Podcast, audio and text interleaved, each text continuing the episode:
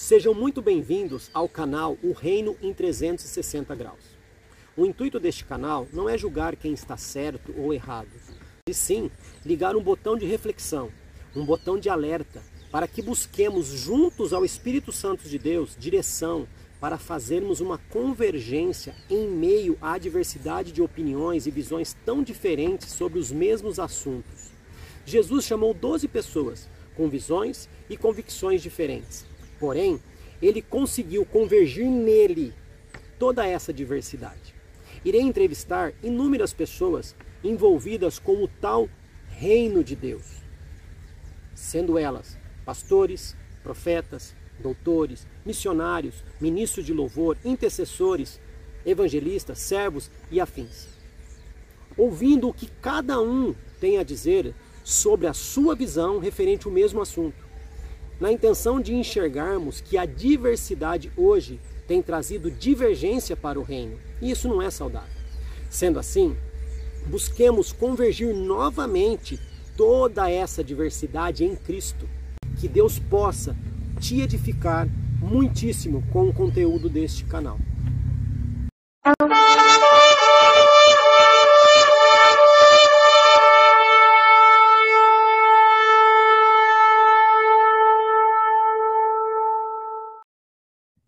Hoje aqui com o pastor Caio Solha. Ele acabou de me ensinar que o nome dele aqui é Folha com S, né, pastor? É isso? Exatamente, Folha com S. Então, Caio Solha, ele vai, vai falar um pouco da onde ele é, a gente vai ler a bio aqui, mas eu estou muito feliz porque o pastor também é uma das pessoas que foram alcançadas pela visão do canal.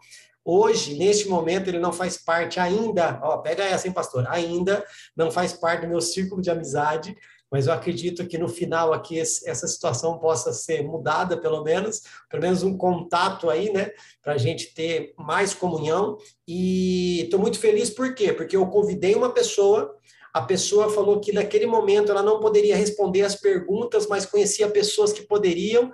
Mandou o contato do pastor Caio, falei com ele, mandei o material, ele viu o material, ele elogiou o material, falou: Fabrício, eu quero participar, marcamos e estamos aqui. Então, pastor, muito obrigado por ter aceito esse desafio e eu estou muito feliz e ansioso para ouvir suas colocações aí. Eu que agradeço, Fabrício. Primeiro, eu preciso agradecer o convite, é, a oportunidade que está sendo dada para a gente poder falar um pouquinho a respeito do que nós enxergamos sobre o material que você me passou.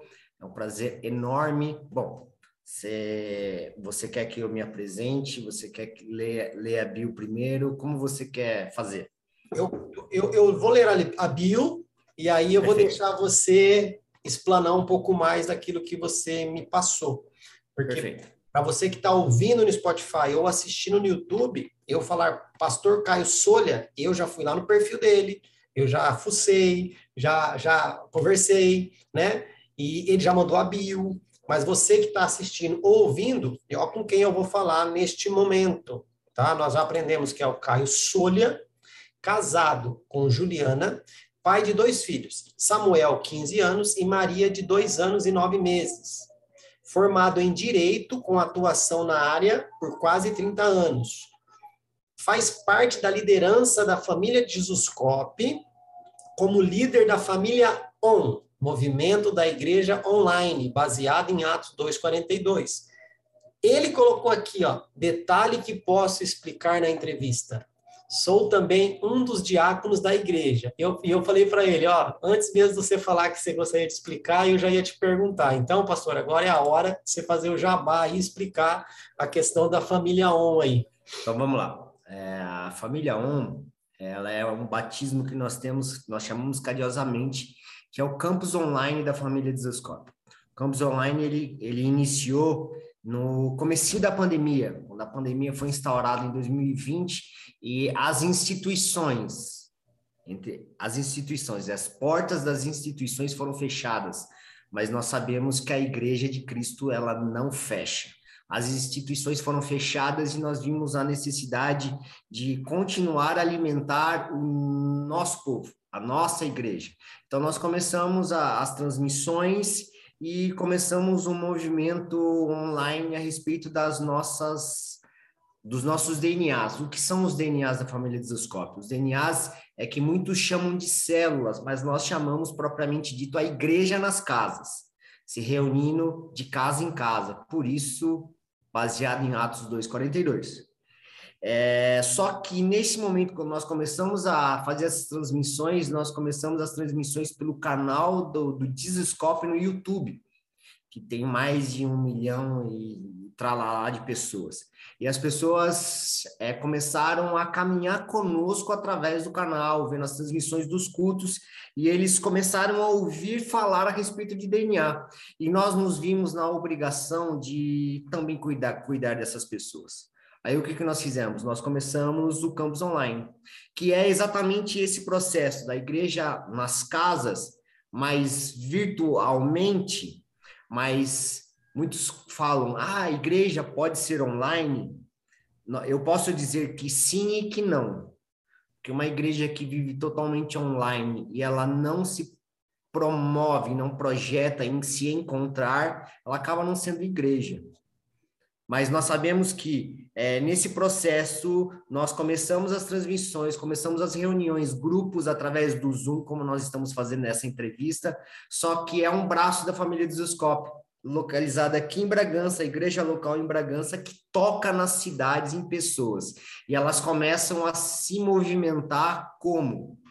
Fazendo processo de evangelismo, chamando as pessoas para vir para dentro das suas casas. Elas começam a assistir os cultos, as transmissões que nós fazemos aqui em Bragança dentro das suas casas, ou seja, elas começam a gerar relacionamento de igreja dentro de casa. Ou seja, nós já temos alguns lugares alcançados, nós é, temos DNAs é, online que, que acontecem quarta, quinta, sexta, sábado, DNA de adolescentes, pré-adolescentes. Ao todo são 25 DNAs online e mais quatro DNAs nação. Nós chegamos América do Norte, Europa, Ásia e nós estamos na África.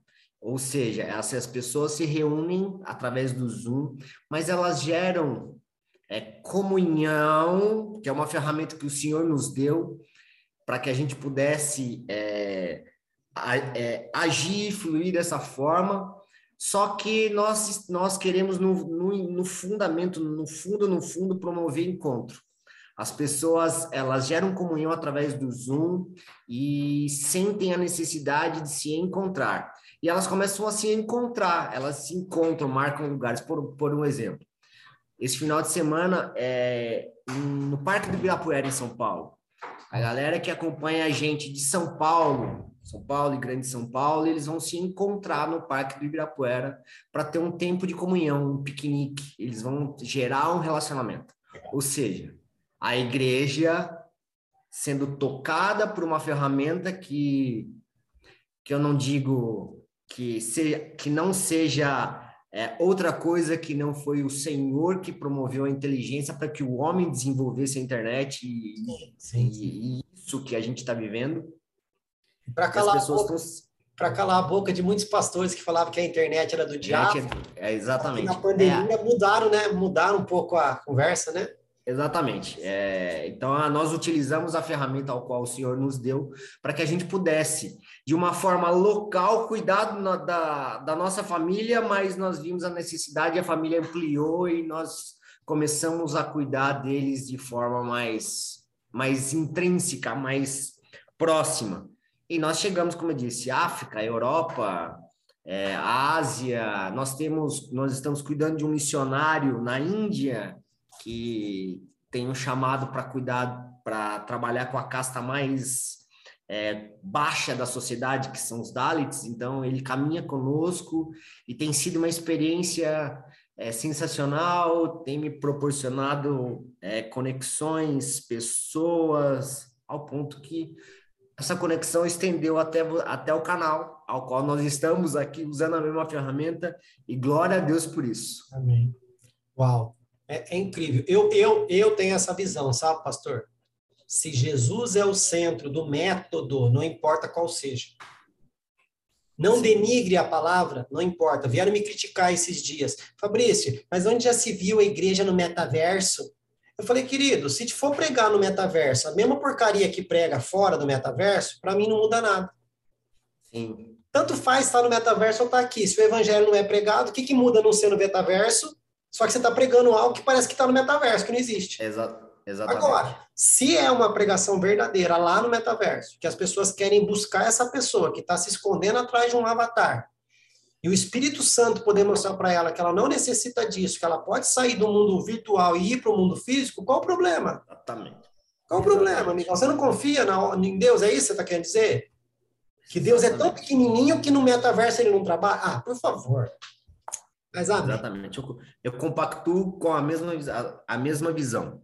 Agora, uma, uma dúvida, pastor. Alguém que está ouvindo ou assistindo aqui, talvez ela esteja numa comunidade ou numa igreja que só tenha o culto lá de domingo.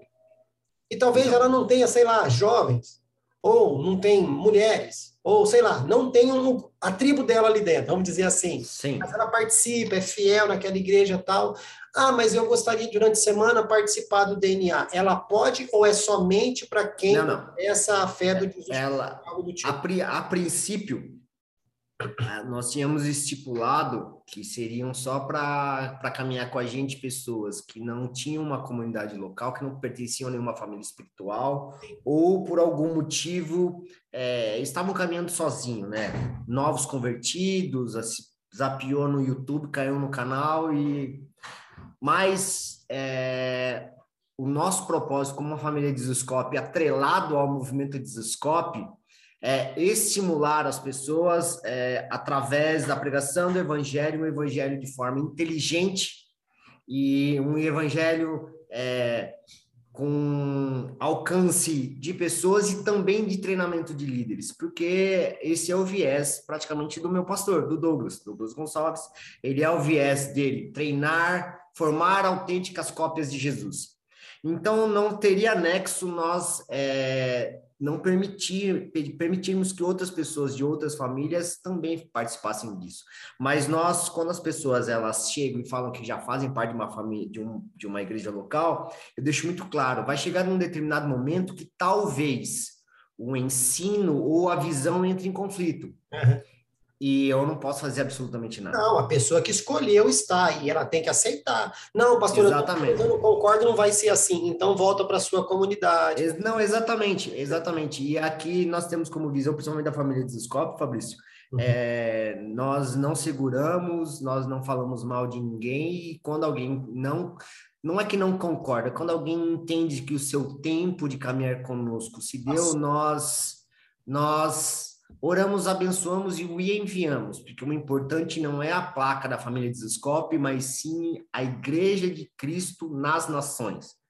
Porque a, quando o Senhor voltar, ele não vem buscar uma placa, ele não vem buscar uma denominação, ele vem buscar a noiva. E a noiva faz parte do corpo de Cristo, é a igreja do Senhor.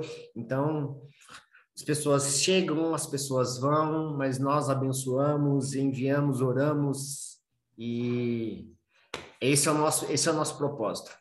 É, porque se não pudesse também a própria mentoria estaria em, é, é, em hipocrisia, né?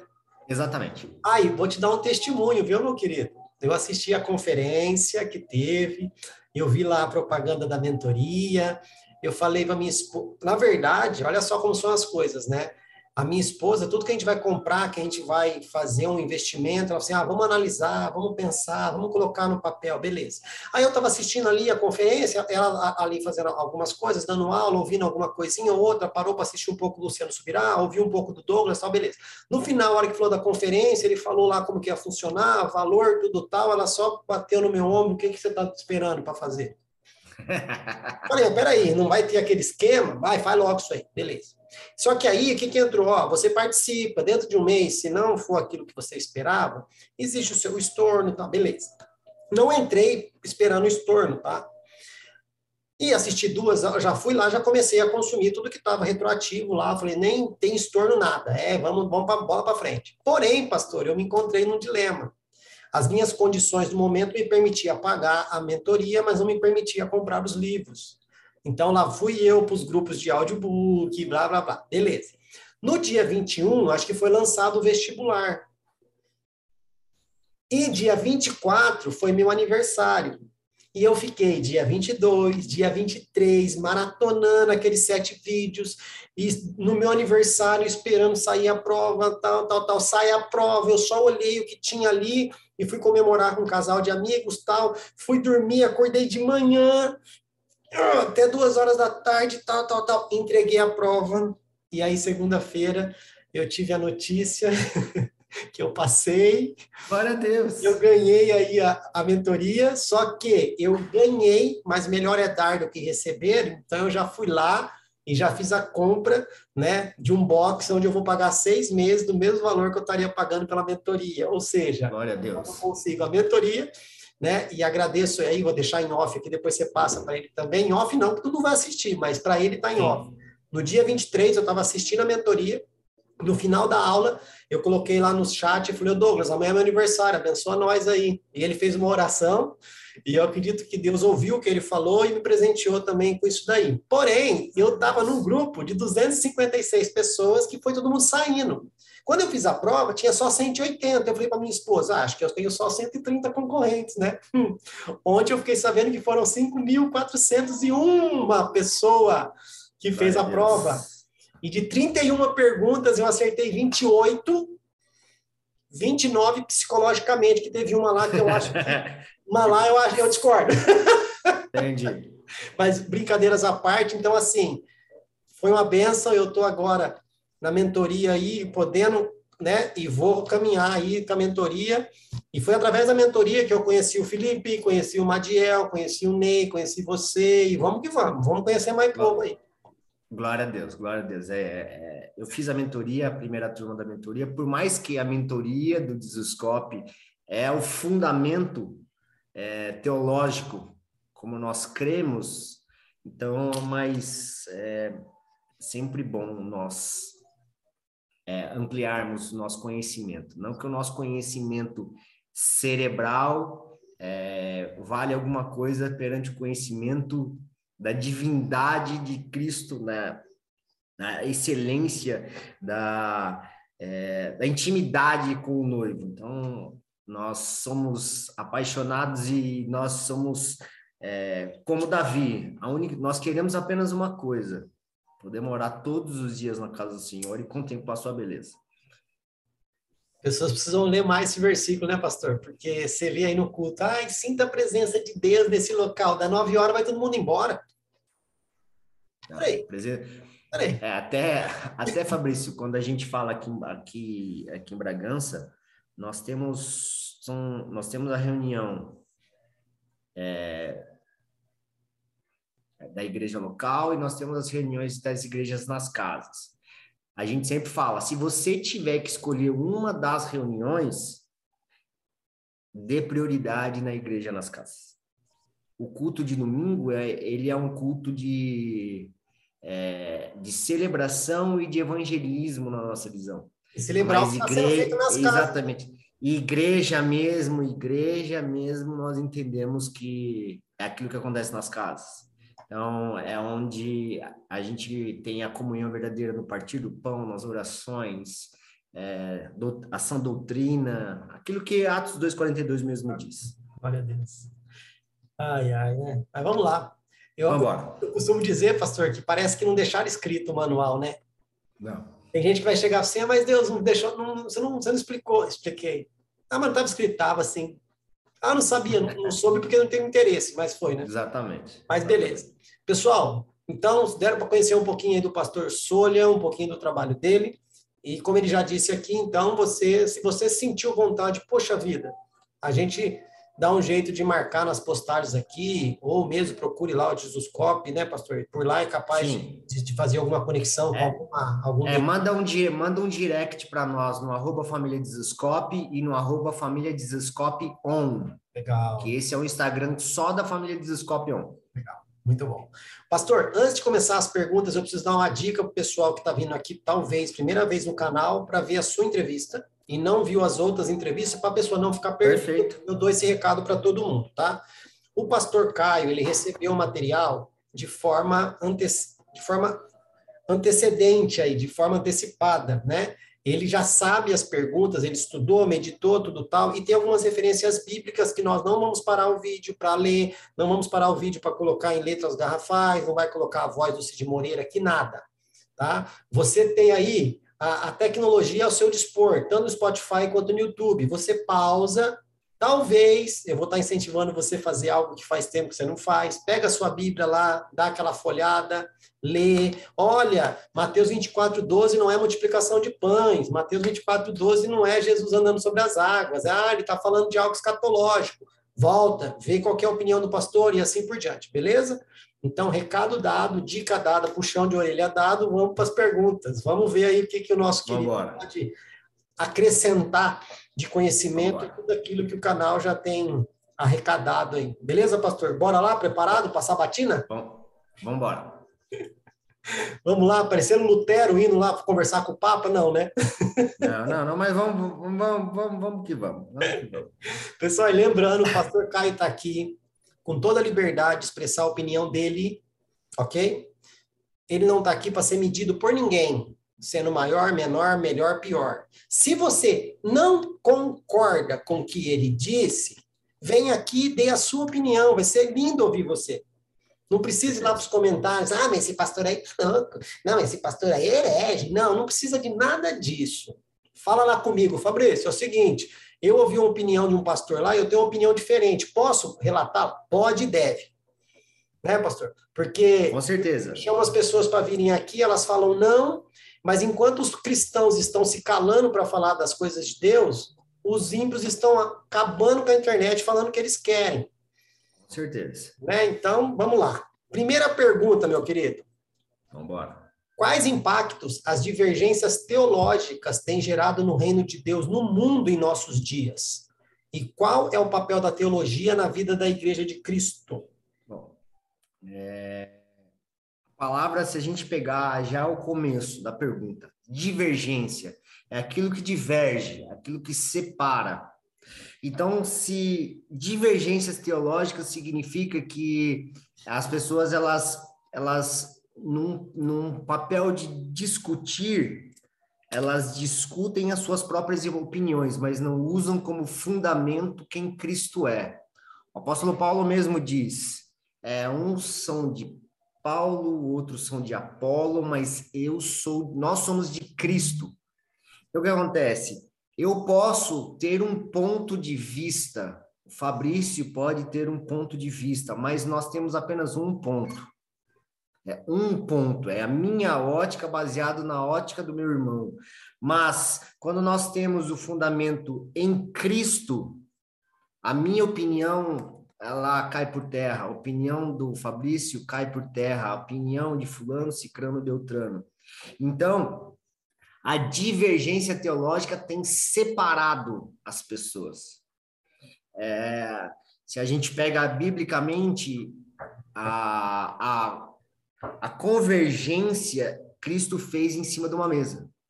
Quando ele pegou e chamou todos os seus discípulos e partiu o pão numa mesa, e nessa mesa tinha um traidor. Cristo sabia quem era o seu traidor, mas mesmo assim, ceia, exatamente, ele partiu, ele partiu o pão e, e ceiou junto com aquele que o trairia logo, logo na sequência.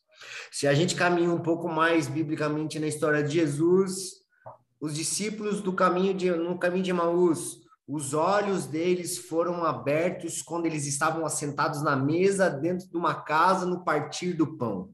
Então, é, as divergências teológicas elas estão saindo do ponto da mesa e indo para o ponto dos púlpitos, e um está insultando o outro. Ou seja, a minha opinião, ou a minha teologia, ou a doutrina que a minha família, família espiritual é, prega é melhor do que a sua. Só que nós esquecemos que o fundamento quem é? É Cristo Jesus. Então, é, as divergências teológicas, elas só começam a fazer sentido se nós permanecemos discutindo elas em cima de uma mesa e como fundamento Cristo. Quando ela parte do ela parte, ela sai da mesa e vai para os púlpitos, aquilo se tornam palanques de, de agressões teológicas. E aonde há divisão, Cristo não permanece. Eu sempre falo, é, Cristo nunca se ele nunca se manifesta numa mesa. Ou ele senta ou ele vira.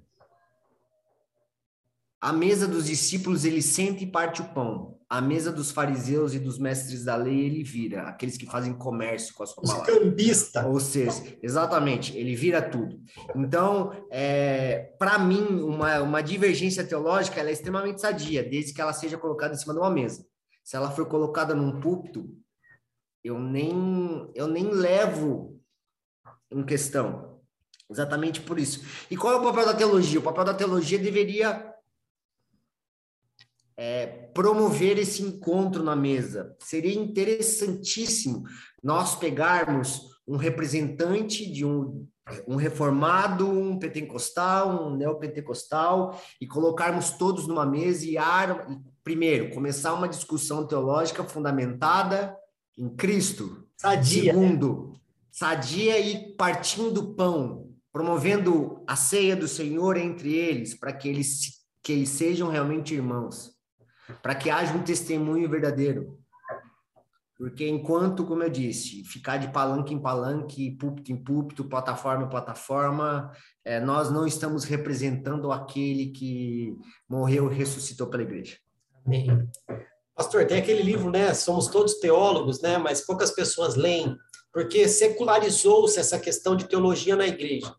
Sim. Eu acredito que todos nós somos teólogos e aqueles que querem se aprofundar buscam uma academia, buscam um bacharel, buscam um doutorado, um mestrado, seja lá o que for. Mas o interesse tem que ser de todos nós em fazer teologia, e não a faculdade. Por quê?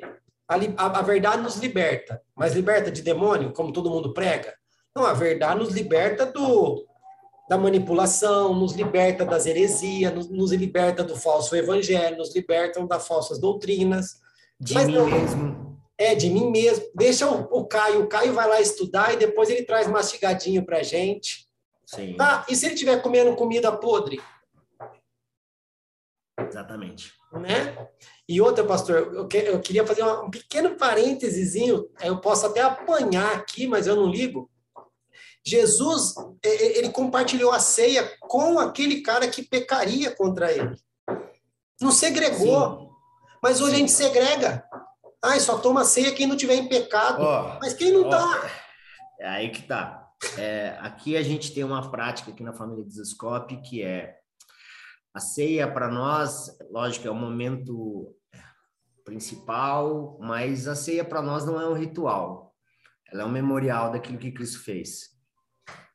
A Bíblia fala é, façam isso em memória de mim todas as vezes que vocês se reunirem em meu nome. Ou seja, todas as vezes que a, nós temos a prática como família de Desescope, todas as vezes dentro das possibilidades que nós nos reunimos, sentamos numa mesa de comunhão, nós partimos o pão.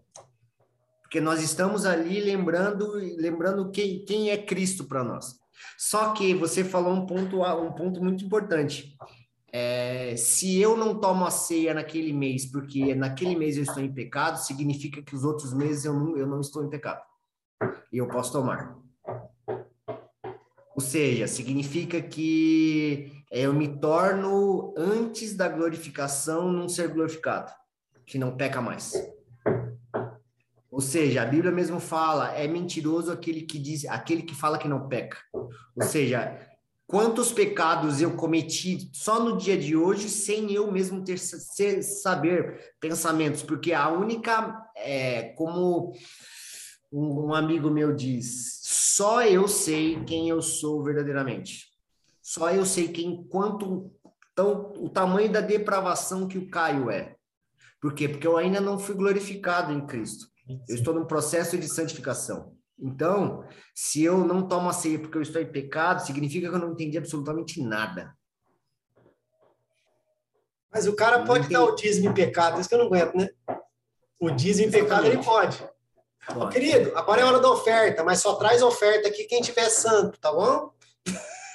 só, que a, só que a mesma Bíblia que fala a respeito de dízimos e ofertas fala se você tem um problema com seu irmão, deixa sua oferta na, na, na, na, ponta do altar, vai, resolve seu irmão, depois você dá. Ou seja, a oferta que você dá ao Senhor é, no momento que você está é, em divergência com seu irmão não é aceita pelo Senhor. É, é a mesma oferta, é, a, é o mesmo princípio de Caim e Abel. Pastor, mas é mais pesado do que você falou. Você colocou que se você tiver algo contra o seu irmão, arruma depois oferta. Mas Jesus fala: se você souber que o seu irmão tem algo contra você, tipo, mas eu não fiz nada, eu não fiz nada, não interessa, vai lá e resolve. Exatamente. É que eu não quis ser tão. Não quis ah, dar uma espetada maior, ser, mas. Mas pode ser. É, então, então tá bom. O espeto tá liberado. Glória a Deus. Mas amém, o recado acho que já foi dado, né, pastor? Sim, sim, sim, sim, sim. É, existe uma segregação que eu discordo demais. Eu entendo que vai ter pessoas tomando a ceia com entendimento e vai ter pessoas comendo apenas um pedaço de pão e tomando suco de uva. Porém, se não for ensinado, pastor, outro dia eu participei de um culto, presta atenção. Eu participei de um culto aonde o cara falou Davi Golias, Davi Golias, Davi Golias, Davi Golias, Golias, Golias, Davi, Davi, Davi, Davi, num culto de ceia. No final, falou, Cris, para não perder o protocolo, alguém quer aceitar Jesus? Eu falei, não, eu quero aceitar Davi. Né? Davi que é o cara, né? E aí depois, ah, a gente vai ter a Santa Ceia aqui, já que alguém vai perguntar quem que pode tomar ou não. Uou! Para o culto da Santa Ceia, explica o que é a ceia, explica o que, que representa aquilo e deixa a pessoa ser convencida pelo próprio Espírito Santo se ela está em condições ou não de fazê-lo. Se ela se sente que não pode, vai buscar ajuda, vai buscar entendimento, vai buscar algum, algum discipulado para poder participar. Não. No culto de ceia, o cara prega de Davi. Ah, por favor. é, é, isso, na verdade, Fabrício, isso aí, isso que você está falando, entre aspas, é um pouco da pergunta 2. É, é, é, e você vai falar dela. E, mas entra naquilo que você falou, porque criou como um ritual, porque é uma vez no mês, ou é uma vez no ano. Mas pera um pouquinho, se fosse algo implícito da família, era algo recorrente, algo que as pessoas já estariam com a cabeça cheia de entendimento do que como funciona. Não, uma vez por mês, ou uma vez por ano. É, Mas, eu só vou jogar um, só vou ó, jogar um, um no vento e a galera vai vai pesquisar. A ceia do Senhor sem a mesa do Senhor não vale nada. Não. Pega essa, galera. A ceia do Senhor, sem que ela esteja na mesa do Senhor, é simplesmente um pedaço de pão e um, um suco da uva. Amém. Pega essa e vamos para a segunda. segunda pergunta. Como as posições doutrinárias acerca do fim afetam a compreensão dos cristãos acerca da missão da igreja? Ai, ai. É, vamos lá. É, escatologia talvez seja a, a, aquilo que eu mais estudei ao longo da minha história como, como cristão. Eu, no começo da minha conversão, cria muito em. Eu vou morar no céu, ainda bem que eu vou morar no céu. Só que é, quando eu comecei a consumir a Bíblia não como um conhecimento humano, mas uma oportunidade de relacionamento, eu comecei a, a discernir e a entender por meio das escrituras que a minha soteriologia ela funciona baseando na minha escatologia e ela fundamenta a minha missiologia. Trocando em miúdos, o estudo da Bíblia a respeito do final, ela molda o meu presente, a minha missão. Então, a divergência, né, as posições doutrinárias acerca do fim, elas quebram o elo principal do, do que a igreja deve ser.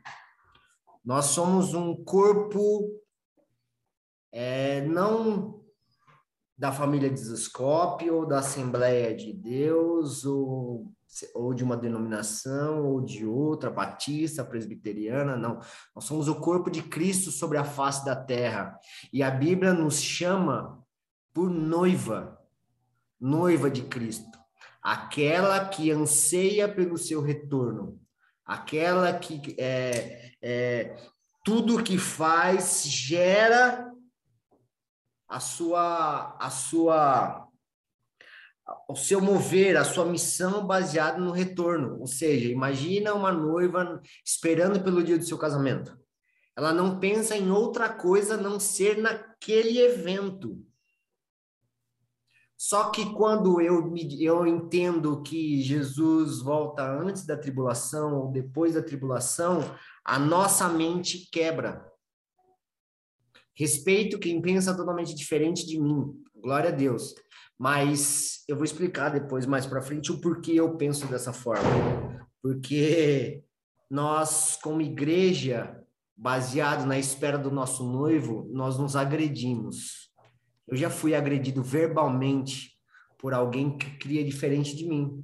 E eu parei, eu pensei,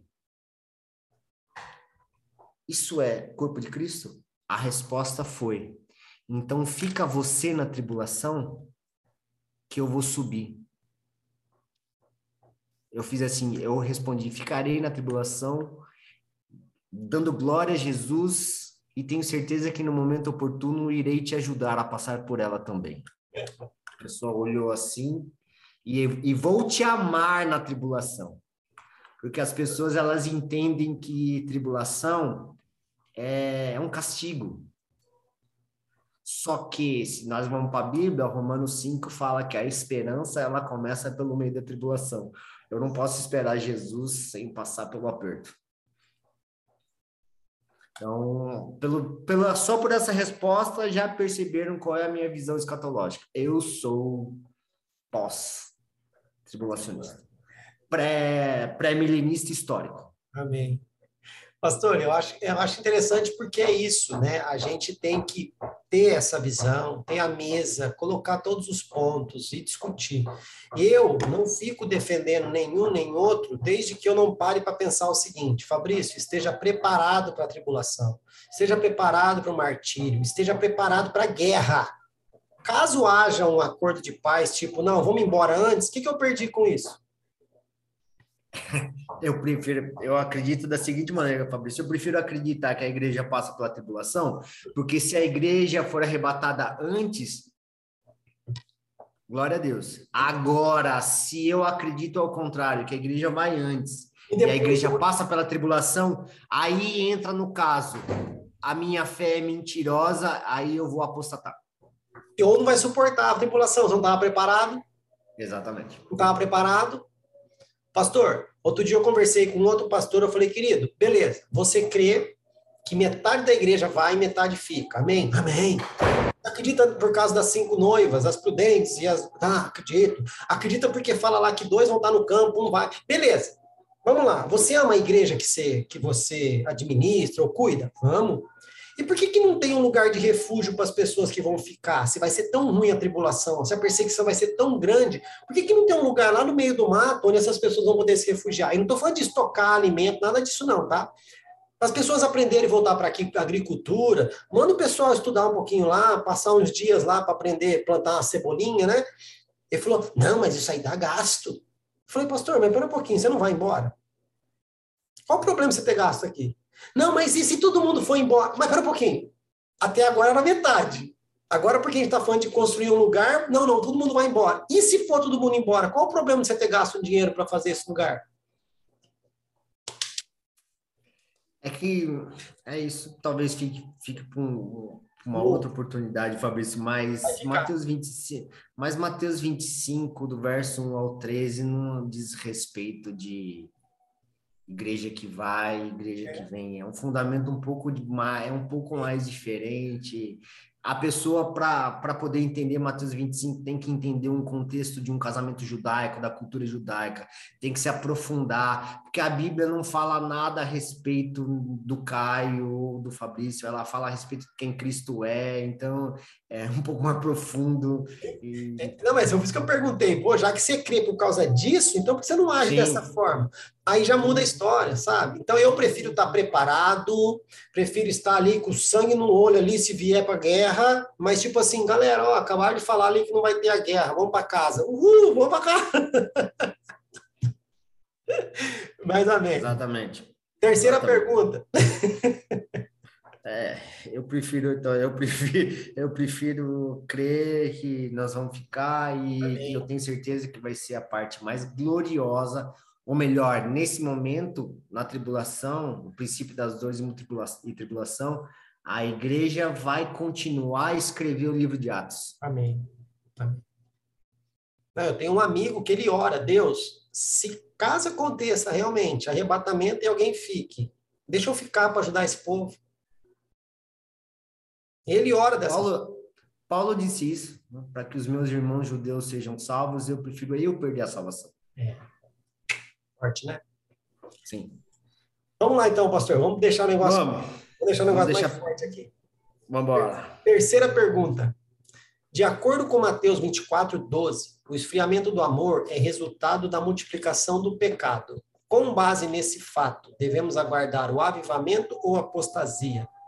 Nós devemos aguardar os dois. Por quê? Porque se nós pegarmos e olharmos o verso 12, e por se multiplicar a iniquidade, o amor de muitos se esfriará. Existe aqui uma palavrinha que não fala de todos, fala de muitos, mas muitos, muitos não são todos. Ou seja, é, em Atos, capítulo 2, aquilo que aconteceu no Pentecostes, o Pedro fala que isso é, um, é o cumprimento de Joel 2. Só que não é um cumprimento total um cumprimento parcial.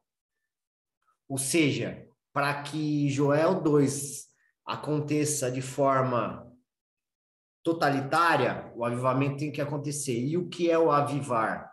O avivar é quando Deus decide morar em algum lugar.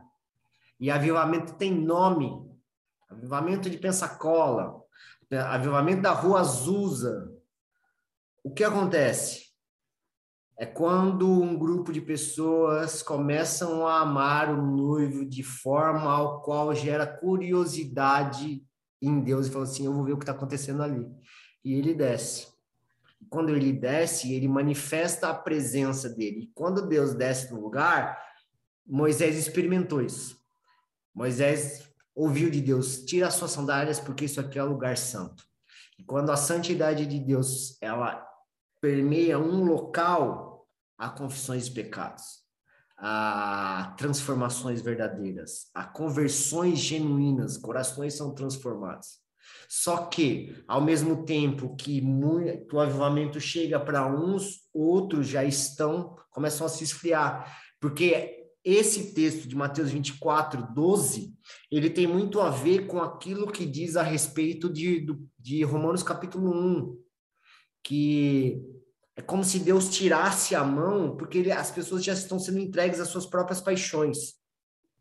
Ou seja, nós vemos cada dia mais as paixões das pessoas aumentarem por coisas que não fazem nada a não ser levá-las para sua própria ruína e condenação.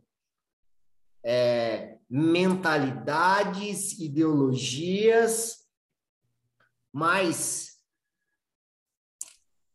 existe, a Bíblia fala que é necessário que o joio cresça junto com o trigo. E quando nós vamos perceber?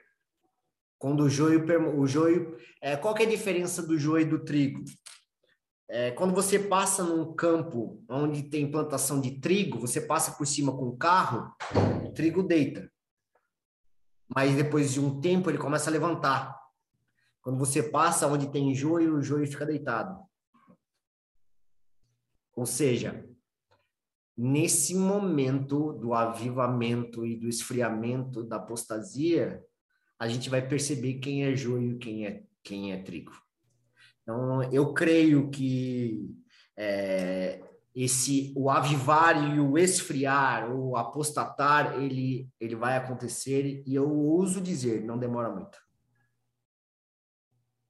que nós já vemos o coração de muitos totalmente esfriados, frios. É, hoje, para se matar alguém por causa de um celular, não custa nada. Então, é, essa é uma pergunta que me, me, me constrange e me deixa extremamente triste mas uma pergunta real e necessária que vai acontecer. E volta naquilo que o pastor falou sobre as paixões, né? Porque o próprio versículo fala que é o amor de muitos, não de todos. Só que a pessoa já está com a paixão voltada para aquilo que usa isso como uma muleta. Ah, mas estava escrito que era amor de muitos, tá? Então eu vou tentar permanecer no, naqueles que não foram. No amor daqueles que não se esfriou. É triste, mas, meu amigo, é, é, é, é frustrante. Frustrante. Mas dá para continuar? ah, vamos embora, vamos embora. É, é, na verdade, eu me entristeço quando quando eu falo a respeito desse dessa situação, dessa situação, Fabrício, por um simples motivo. É, quando Deus dá a ordem para Noé constrói uma arca, por causa que vem um dilúvio, a Bíblia fala que nunca havia chovido sobre a face da terra. E Noé constrói alguma coisa para suportar aquilo que ele nunca tinha visto na vida dele. Ou seja, ele constrói por obediência e por amor à voz que falou com ele. A voz daquele que falava com, com Moisés de forma é, íntima. E a Bíblia fala, não exatamente, mas são mais de 100 anos construindo alguma coisa que ele não sabe para quê, porque alguém que ele amava falou para ele fazer e ele obedeceu. Só que a Bíblia também fala que quando Noé termina a arca, não é Deus que fala, tá pronto, não. Noé que determina o final. Ele termina, talvez a última tábua pregada, ou a, o último é, passada de piche e, e betume deixando pronto. Ele ouve de Deus, entra, você e sua família. Só que a Bíblia fala que a porta fica aberta por sete dias. Ou seja, não havia um impeditivo das pessoas que queriam se salvar entrar. Entrava quem queria, a porta estava aberta. E depois do sétimo dia, a Bíblia diz que Deus fecha a porta do lado de fora. Não Mas é... mais legal de, e o mais legal de tudo é que é, Noé passou betume do lado de dentro e do lado de fora para poder selar ou impermeabilizar. Quando a Bíblia fala que Deus fecha do lado de fora, esse, essa palavra utilizada no, no hebraico é a mesma palavra que é utilizada para quando o, o Espírito Santo nos cela. Ou seja, foi colocado um selo do Senhor ali. E ali eu fico imaginando a dor, a Bíblia não fala isso, mas eu fico imaginando a dor de Noé e da família ouvindo o grito de desespero daqueles que estavam morrendo afogados. Que a arca subindo no meio das águas, a Bíblia fala que vinha água de baixo, vinha água de cima, aquilo enchendo, e tudo aquilo que Deus tinha criado, e ele não se arrepende, o, o, o sentimento de arrependimento de Deus é diferente do sentimento humano. Ele imagina, fica ouvindo, Noé fica ouvindo os gritos de desespero. E ele sabendo que a porta estava aberta. Eu fico, eu paro e penso exatamente quando eu leio o sermão escatológico, é, é esse sentimento que vem, que vem, que permeia meu coração. Quantas pessoas, quando se cumprir né, aquilo que o apóstolo Paulo fala em 1 Coríntios 15, ao som da última trombeta, quando a ira de Deus for derramada sobre a face da terra, será que aonde nós vamos estar, dentro, talvez dentro de uma arca, que é a igreja, sendo preparado como igreja para o milênio, nós vamos olhar tudo aquilo. Qual vai ser o sentimento? Eu fico imaginando, eu fico tentando imaginar isso me constrange. E ao mesmo tempo eu falo assim, eu tenho que pregar o evangelho. Eu tenho que permanecer firme. É, tem que pregar. Mas, Mas vamos lá. Noé, Noé fez isso, né? O povo não ouviu. Vamos lá. Quarta, quarta pergunta. Vou engrossar o caldo aqui. Qual sua visão sobre a teologia do domínio? A igreja deve ser soberana sobre todas as áreas de influência no mundo. Qual a relação desta afirmação comparada aos textos de Mateus 16, 18, 20, Efésios 3, 10 e Efésios 6, 12? Cara, eu não acredito na teologia do domínio. Por um simples motivo. Vou dar um exemplo para você. É... Se eu quero lavar meu carro, eu contrato uma empresa para lavar o carro. Se meu carro ficar, ficar sujo, mal limpo, eu não pago, eu brigo com a empresa, com o profissional. Mas e se eu chamo os meus filhos, meu filho de 15 anos e minha filha de 2 anos e 9 meses para lavar o meu carro? A única coisa que não vai acontecer é o meu carro ficar limpo. Eu vou ter que depois ou levar para lavar rápido ou eu mesmo lavar. Mas aquele tempo vai gerar relacionamento entre, entre nós. Por que, que eu estou falando disso e o que, que, a, o que, que tem a ver é, o que, que tem a ver a essa situação? As portas do inferno, elas não vão prevalecer contra a igreja do Senhor. Mas se o Senhor não quisesse algo que precisasse ser feito de novo, ele não teria, chamado, não teria chamado seus filhos. Ele teria dado ordem para que os anjos resolvessem a situação. Que anjo não pergunta por quê, anjo obedece. Filho que pergunta. Ou seja, o Senhor deu nas nossas mãos, como igreja, a possibilidade de participar daquilo que ele está fazendo. Mas ele não deu um imperativo para nós e ele não deu a, a, a como eu posso dizer, a possibilidade de nós influenciarmos a terra inteira. Jesus mesmo disse: Vão e façam discípulos de todas as nações. Ensinando a, a tudo aquilo que eu já ensinei para vocês. Só que a partir do momento, se eu creio na que a igreja ela vai ter um poder supremo, é, ela vai dominar todas as esferas da sociedade, não seria necessário pregar o evangelho. O evangelho não teria fundamento, porque o evangelho, a Bíblia fala que é o poder de Deus para salvação. Só que Romanos não teria sentido. Romanos capítulo 1, 1 serão entregues às suas próprias paixões. Então, é, eu não acredito eu, eu não acredito é, que a igreja ela é soberana sobre a, é, ela não influencia o mundo. Por quê? Porque, primeiro de tudo, para que a igreja pudesse influenciar o mundo, ela tinha que entender o que é igreja. O que é ser igreja? O que é ser igreja para você influenciar o mundo? Agora, a Bíblia fala também que a, a criação, ela geme, ela espera a manifestação dos filhos de Deus. Ou seja, a igreja é considerada como filhos de Deus?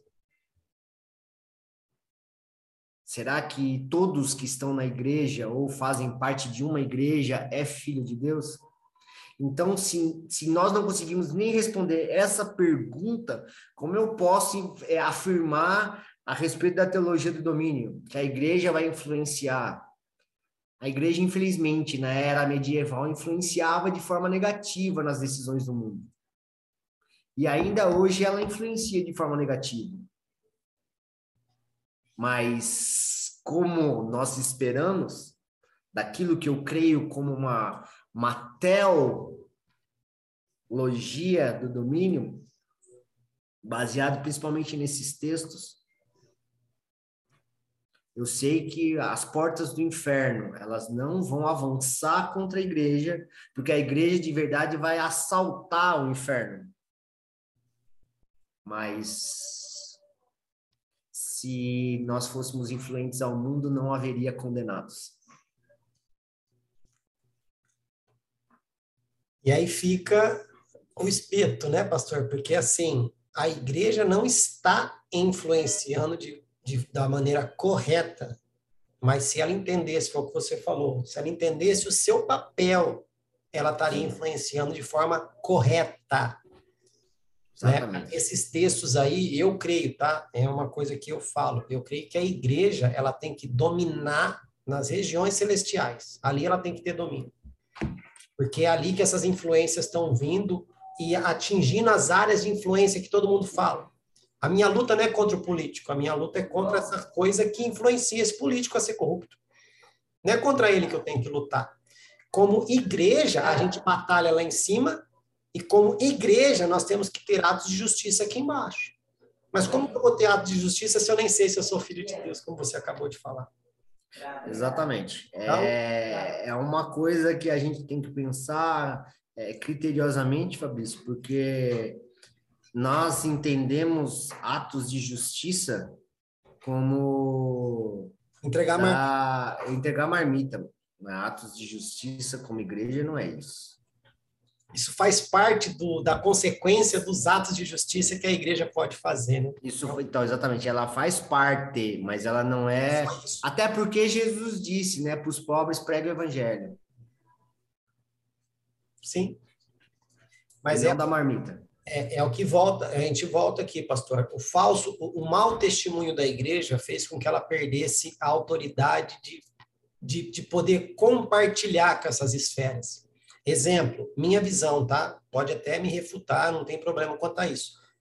A igreja, ela poderia estar envolvida com a política? Sim, não sentada lá dentro mas tendo conexão com, por exemplo, o prefeito, a igreja chegar a prefeito, o que, que, que, rola aí? Qual que é os maiores problemas que a prefeitura enfrenta? Deixa a gente interceder, deixa a gente pedir ao pai estratégias, visão, né? Eu lembrei de uma coisa aqui, numa discussão interna. A gente fala assim, como família de Zoscope, nós temos o costume de chegar na, na prefeitura e perguntar é, quais são as demandas da cidade, não entregar uma demanda. Sim, sim, sim. É, a igreja, ela deveria ser uma, uma inspiração e não uma aspersão. Ela deveria irrigar e não drenar da cidade. É. Ela pede para não pagar imposto, depois ela pedir para asfaltar a rua na frente dela. Exatamente. Então, é, eu acredito sim, pastor, que Deus tem aí os dons do Pai, né? Um dos dons do Pai é a governança. Eu acredito que pessoas podem estar lá dentro, porém, com maturidade, caráter e vocação verdadeira. Aí, beleza. Agora, não adianta vir para cima de mim. Ai, mas José e Daniel. Querido, se você tiver o testemunho de José e Daniel, a gente vai clamar para Deus colocar você lá dentro. Mas você não tem? Fica fora. Além disso, pastor, a sua comunidade, a minha comunidade, Deus levantou um cabra que tem que estar tá lá. E o cara entra. O que, que nós, como comunidade, temos que fazer? Sustentar esse cara em oração, em intercessão, em cuidar para que ele não se perca. Não, põe lá e larga. Sim. Cadê a igreja que hora de madrugada, enquanto esses políticos estão aí votando coisas que depois vai estourar na nossa cara? Não. Cadê o culto para interceder pelos políticos do país. Tem algum culto desse, pastor? Não tem. Tem o culto da libertação, tem o culto da vitória, o culto da prosperidade. Mas o culto de fazer o papel da igreja não tem. Lembra quando eu acho que foi é, é, é Eliseu? Acho que é Eliseu.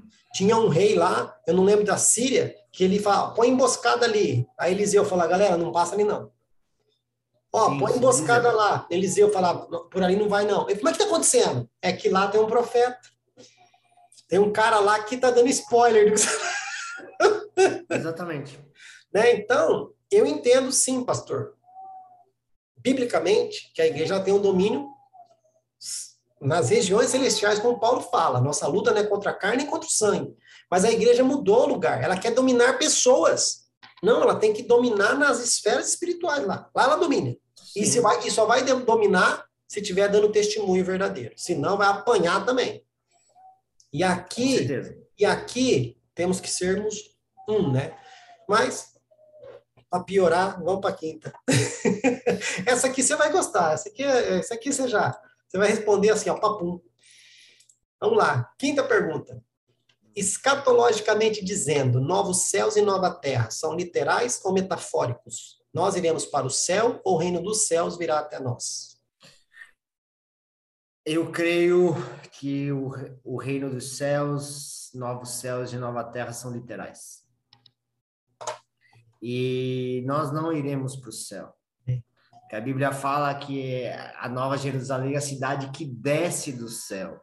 Ou seja, se a cidade onde Deus está desce do céu e eu estou querendo subir, no meio do caminho vai ter um desencontro. Então, não.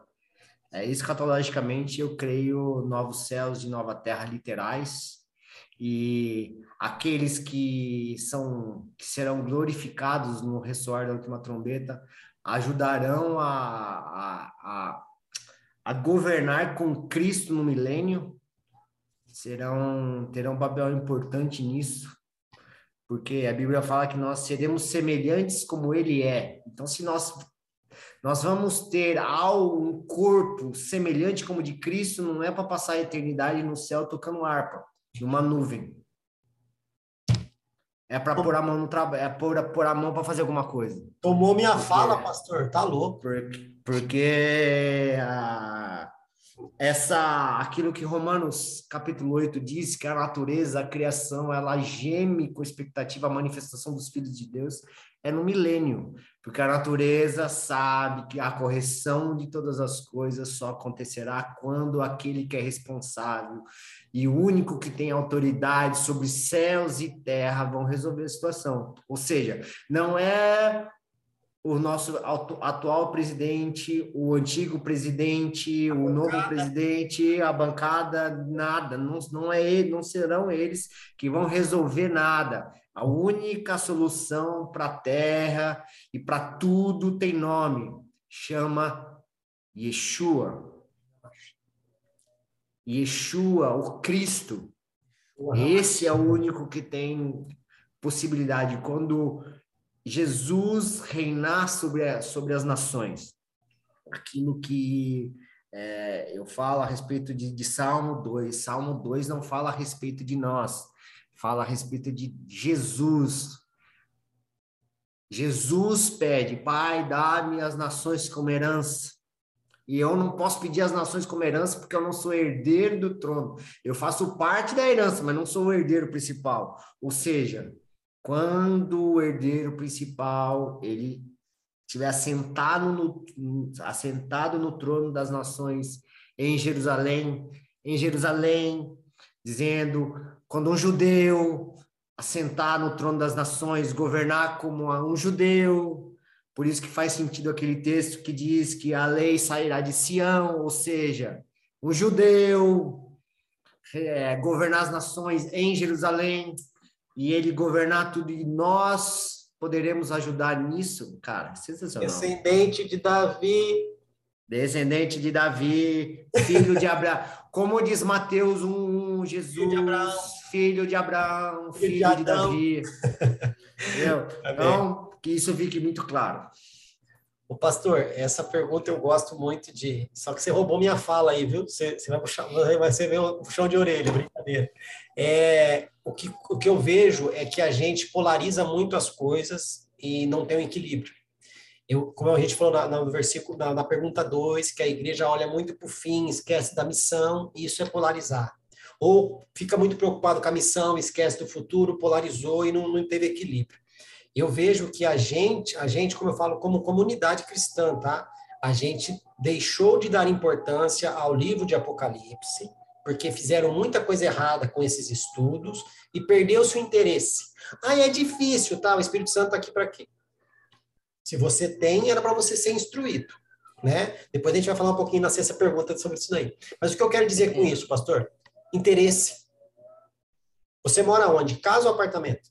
Eu moro em casa. Mas você comprou essa casa ou você construiu? Não, essa casa onde eu moro hoje é alugada, mas eu tenho uma casa ao qual ela está alugada e eu comprei. Tá, mas você, quando você foi para comprar, você quer saber tudo dessa casa. Sim. O encanamento é, é PVC, é de cobre, Sim. a fiação é antiga, a calha, telhado, porque eu vou morar aqui. Ou se não, se você comprar algo na planta, você fica ali esperando uma novidade. Aí o primeiro andar está pronto, aí a fundação está pronta, aí como que vai ser o, o negócio da, da. O que, que o síndico vai fazer? Quais são as leis internas? Você quer saber tudo o lugar que você vai morar, sim ou não? Só que a gente fala que vai morar no céu, independente se ele subiu ou se ele vai descer, aonde ser, lá no céu que você fala que você vai morar, o que, que você conhece desse céu? Só sabe que Isso. tem rua de ouro? Só sabe que tem uma árvore lá no meio? E o que mais?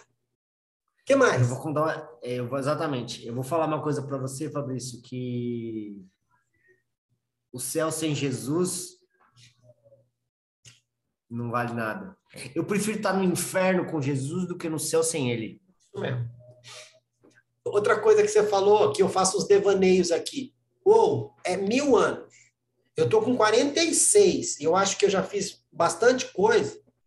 Em mil anos, pastor, o que a gente vai fazer? Eu brinco aqui, vai ficar sentado na nuvem tocando harpa? Não. Mil anos, cansa os dedos, vai dar nó, vai dar calo nos dedos. É, além disso, além disso, fala que a gente vai reinar com Cristo. Beleza, mas qual que é seu papel nesse reino?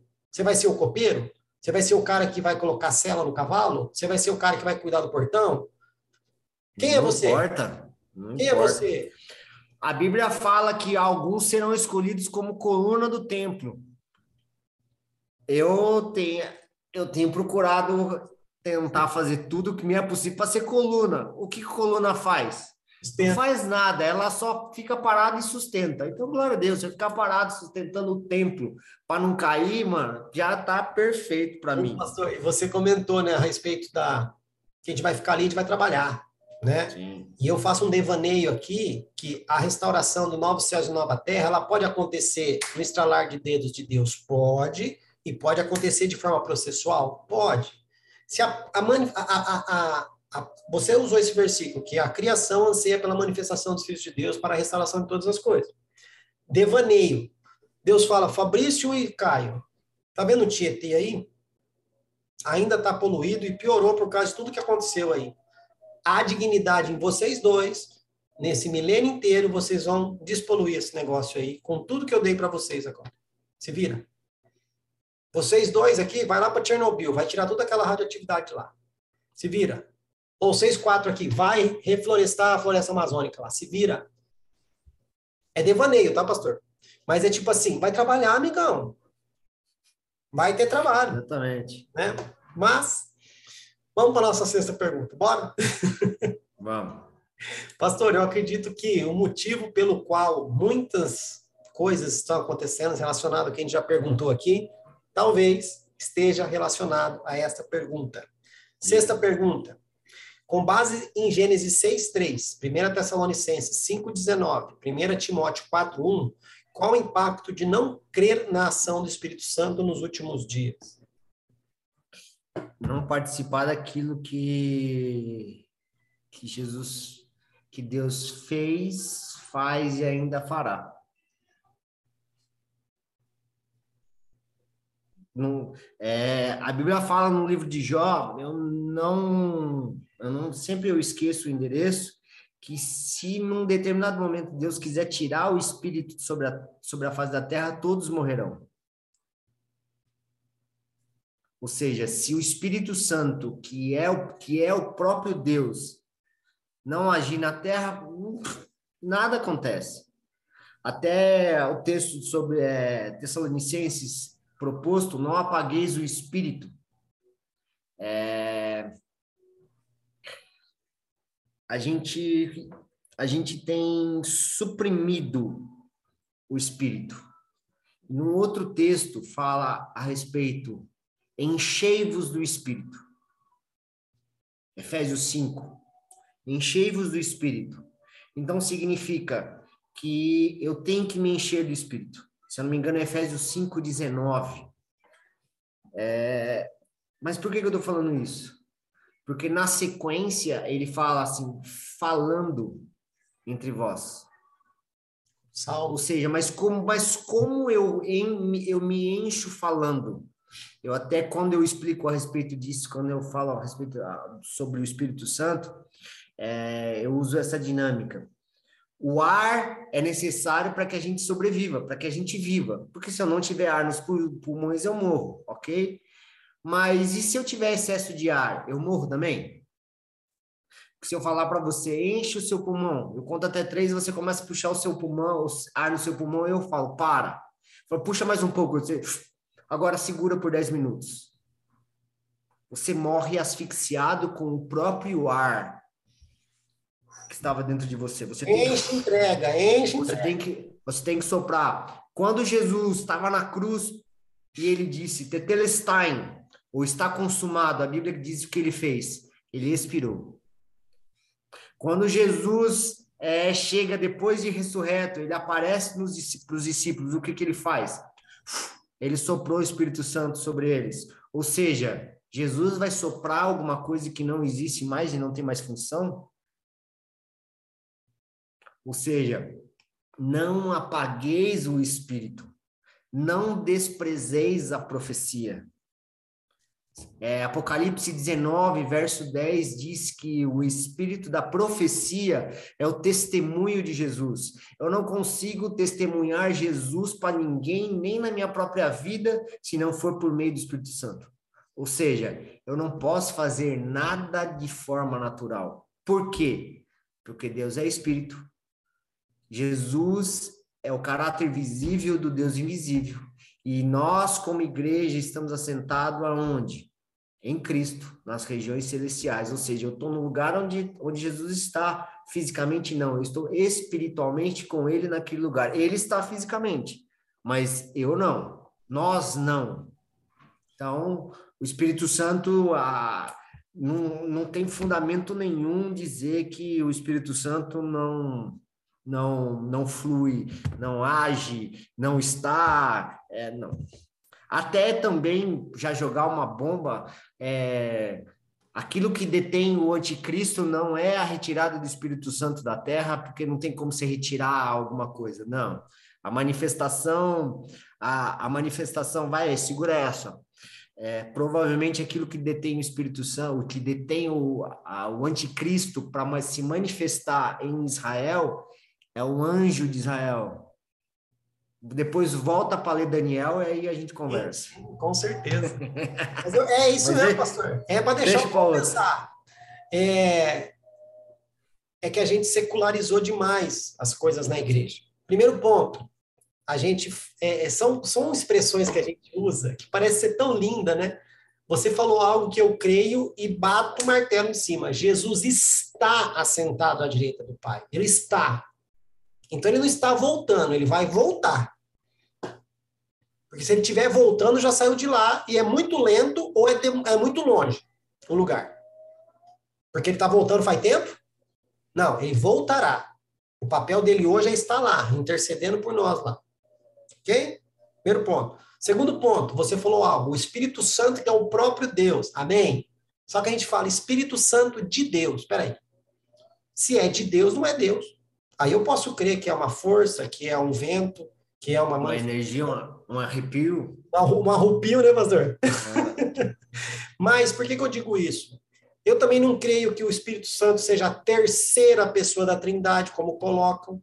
Ele é a terceira manifestação de Deus aos homens, aí tudo bem. Mas, reinando, porque quando o Pai reinava no governo do Pai, o Espírito Santo também estava lá. Quando foi o reino do Filho, o Espírito Santo também estava lá. Só que agora é ele quem reina. E o Pai e o Filho também estão tá participando desse reinado. Então, ah, é a terceira pessoa da Trindade parece que é o pior? Não, senhor. Então, nós temos que voltar a dar o devido valor a essa pessoa que o próprio Jesus falou. Galera, vai dar relaxo? Dá comigo e dá relaxo com meu pai. Com esse aqui, não. Até se não fosse, se não fosse alguém extremamente importante, não fosse a presença de Deus, Jesus não teria dito que existe um pecado ao qual o Pai não perdoa, que é blasfemar contra o Espírito Santo, que é Deus. Então, é. E até tem um livro que eu sempre indico quando eu falo a respeito desse tema, que é, chama, é O Deus Esquecido, do Francis Chan. É muito bom. Então, aqueles que nunca leram, Aproveitem a oportunidade, é muito bom o livro. Então a gente precisa voltar a, a ter a cultura da importância, zelo e respeito por essa pessoa chamada Espírito Santo, que é o dono. Hoje é ele quem comanda, é ele que, que é o dono. Sim. Sem ele, filho, esquece, não vai dar certo. Mas a gente pega e coloca no banco, né, pastor? Fica de reserva aí, deixa eu jogar. Né? Só que é o seguinte, queridão, ele é o dono da bola. Sem a bola, vocês não jogam. Exatamente né? Sem, não dá, pastor, sabe? Não dá. Você vê aí, galera, ah, Espírito Santo, você tem liberdade nesse lugar até as nove horas da noite. Deu nove horas, você fica quieto, você, ó. Você tem liberdade, mas tem que ser do jeito que eu creio, tá? Não dá, pastor, não dá. E a gente começou a assimilar a ação do Espírito Santo por coisas tão pequenas. Muitas pessoas secularizaram algumas manifestações denegriram algumas manifestações. E são importantíssimas as manifestações do Espírito, só que eu comparo toda vez aqui que essas manifestações são centavos de um tesouro de Salomão oh, que está guardado para nós aí. Até porque, Fabrício, nós, numa das perguntas foi, eu até falei a respeito né, da, do, sobre o avivamento ou apostasias dos dois. Se a Bíblia fala que o derramar do Espírito ele ainda acontecerá de uma forma poderosa, então aquilo que nós temos hoje e talvez nós achemos nos achamos superiores Imagina, esse Espírito Santo é o mesmo Espírito que ressuscitou Jesus Cristo dos mortos. Que vai nos ressuscitar seja, também. E, e, vai nos ressuscitar também. Então, o que acontece? É, são coisas. Não, porque você é questões... Exatamente. é brincadeira.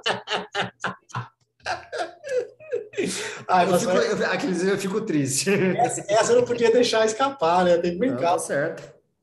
Mas, pastor, é, é, é, é, e outra, é falta de interesse de entender quem é essa pessoa. Falta de interesse de quem é essa pessoa. O que, que até quando... Desculpa, pode falar, pode falar. Não, não pode, pode falar. falar.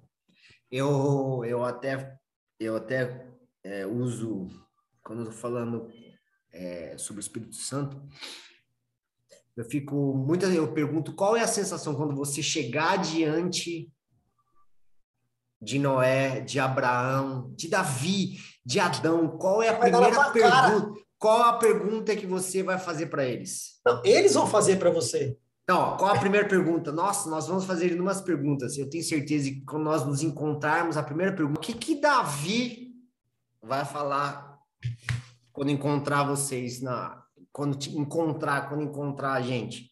Ele vai perguntar assim para você: como é que é ter Deus morando dentro de você? Aí é a minha pergunta, eu sempre falo: como é, um Deus que é desse tamanho cabe em alguém desse tamanho? É só por meio do Espírito Santo. São, são insondáveis incertezas e respostas que nós temos, assim como diz Deuteronômio 29 e 29. Amém. Quer saber o que está escrito na Bíblia, Deuteronômio, Deuteronômio 29 29? Vai lá ver que depois a gente conversa. E é mais uma purga atrás da orelha, viu? Você quer que eu fale de cor aqui? Não, não precisa. Não precisa, deixa que o povo pergunte. O povo vá pesquisar. A Bíblia é bom porque. É mesmo, senão, é... se eu falar aqui, o povo não vai procurar. É, vai procurar. Mas, ó, em off eu te falo o que estava escrito lá, brincadeira. Então, então, beleza. Sétima pergunta. A gente falou um pouco disso na pergunta 3, mas eu acredito que aqui tá. a pergunta gostaria de entender um pouco mais das características disso, tá? Então vamos lá, sétima pergunta. Como será a apostasia? Qual comparação podemos fazer com a igreja primitiva? A igreja. Vamos lá. A igreja primitiva eu gosto muito de falar a respeito de a grande maioria dos discípulos, daqueles que caminharam de perto com, com o Senhor, com Jesus, eles nunca fugiram da raia. Eles nunca fugiram da raia. Pedro, quando ele, ele passa pelo Pentecostes, ele não fugiu daquilo que deve ser feito. Tanto quando ele foi capturado e preso para morrer, ele falou assim: me crucifica de cabeça para baixo, porque eu não sou digno de morrer como meu Senhor. A pergunta é: hoje eu consigo enxergar um relampejo da apostasia das igrejas querendo fugir do quebra-pau? Isso para mim é, maior, é a maior evidência. Por quê? Porque era uma, é uma honra. E na Bíblia diz que existe uma coroa reservada para aqueles que morrem por causa do Evangelho. Então, aquele que quer fugir, ah, glória a Deus, eu vou fugir de tudo isso que vai acontecer. Para mim, ele já está apostatado, porque ele não entendeu o processo. Porque Jesus disse: quer vir após mim? Negue-se a si mesmo, tome a sua cruz e siga-me. Ou seja, para eu poder chegar na ressurreição, eu tenho que passar pelo Calvário. Jesus não foi ressurreto antes do Calvário. Ele morreu primeiro e ele carregou a cruz. E o pior de tudo é, a cruz nem era para ele, era para um homem muito maior do que ele. E ele carregou a cruz de alguém que não era dele, espiritualmente e fisicamente.